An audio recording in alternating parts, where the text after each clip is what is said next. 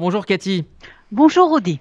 On démarre avec euh, le coronavirus en Israël. Naftali Bennett a avancé hier un chiffre astronomique. Selon le Premier ministre, entre 2 et 4 millions d'Israéliens vont être contaminés au cours de cette vague actuelle dite Omicron. Absolument, et cela commence cette semaine avec au moins un demi-million d'Israéliens euh, en moins euh, d'une semaine. Et l'évaluation, comme vous venez de le dire, les évaluations des spécialistes, c'est qu'on arrivera euh, très rapidement, en fait, à la moitié de la population israélienne, pour parler rapidement, qui seront touchés par cette vague. Et la raison, c'est que Israël a choisi, contrairement à l'ancien gouvernement, de tout laisser ouvert. En fait, c'est de vivre à côté de ce coronavirus comme si de rien et le résultat, évidemment, et le risque énorme qui est pris, c'est ce nombre très important euh, de euh, personnes qui seront contaminées. Maintenant, ce que Bennett a également dit, c'est que sera suivi de très près le nombre de malades graves. Pour l'instant, il est stable. Dès qu'il augmentera, il est possible qu'il y ait un changement de la politique du gouvernement. Et puis paradoxalement, euh, dans le même temps, le gouvernement a voté euh, hier la prolongation du suivi électronique euh, des voyageurs hein, qui arrivent dans le pays, et ce pour un mois supplémentaire. Donc cette mesure est prolongée jusqu'au 9 février au moins. Oui, mais vous savez, cette mesure est considérée comme une mesure en fait qui est peut-être importante évidemment pour les personnes qui arrivent, mais qui est euh, mineure. En fait, il n'y a plus de protection, presque plus de protection en Israël, plus de mesures de restriction en Israël. Même les Israéliens qui veulent voyager à l'étranger peuvent le faire d'une manière euh, totalement libre. La seule chose qui existe encore, c'est que l'arrivée des personnes qui ne sont pas israéliens, des étrangers en Israël, continue à être très euh, limitée.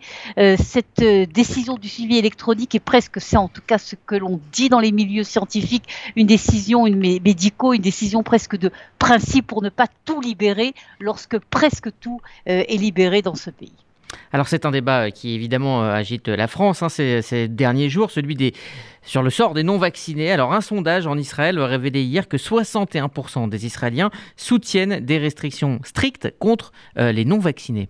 Exactement, mais malgré ce sondage que vous venez de citer, la politique euh, officielle israélienne, pour l'instant en tout cas, c'est de ne pas toucher d'une manière trop grave, disons entre guillemets, euh, les non-vaccinés. Il faut rappeler qu'environ euh, un quart de la population israélienne qui pourrait être vaccinée n'est pas vaccinée. C'est évidemment énorme à l'échelle de l'État d'Israël.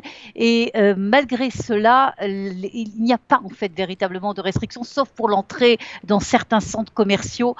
À part ça, il n'y a pas de mesures ni financières, ni de mesures de restriction pour recevoir des médicaments, ni de mesures de restriction pour euh, être euh, recevoir des, tests. Euh, et donc là, pour l'instant, en tout cas, la politique de l'État d'Israël est contraire à beaucoup d'autres pays, hein, et de ne pas prendre des mesures sévères contre les non-vaccinés. Et puis on termine avec un mot de, diplomatie. On évoque cet entretien téléphonique plutôt chaleureux. Il, a eu, il a eu lieu samedi soir entre Emmanuel Macron et Yair Lapide.